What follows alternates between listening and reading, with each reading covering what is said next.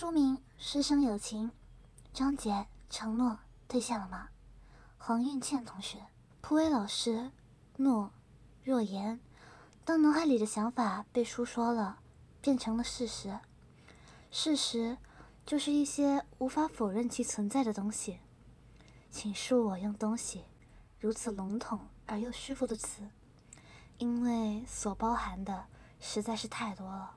有一种人，可谓是活得最痛苦的，总觉得事与愿违，总觉得悔恨遗憾，实是世上最苦的人。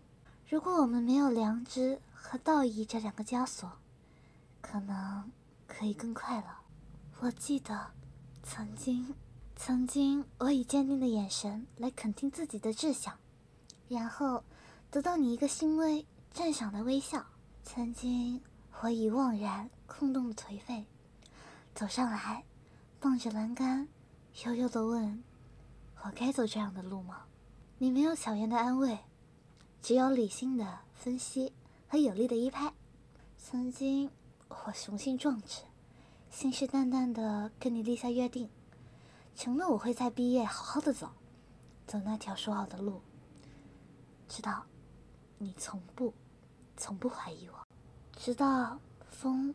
不再顺着我而吹，水不再吸着我来流，暴风雨骤然降临，迷雾中我看不到方向，于是我奋力的抓，用尽力气去找，找一只可紧紧抓住的手，到底在哪儿呢？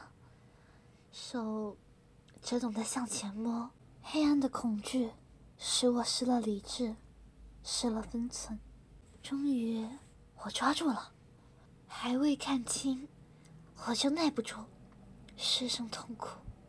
那是一种声嘶力竭、痛彻心扉的哭。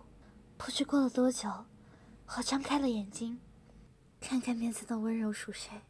一双眼布满红巾，脸上有两道刚划过的湿痕，努力的以微笑来使我平静。我真的记得，我记得的承诺，我记得。我答应了，我会陪你走那条枯黄的路，只要偶尔拾起地上的小石，偶尔跟你谈谈其实无甚变化的天气。我知道，就能使你藏着的笑魂隐隐露出。我记得，我答应了自己，即使未能成为令你自傲的学生，都不能使你蒙羞。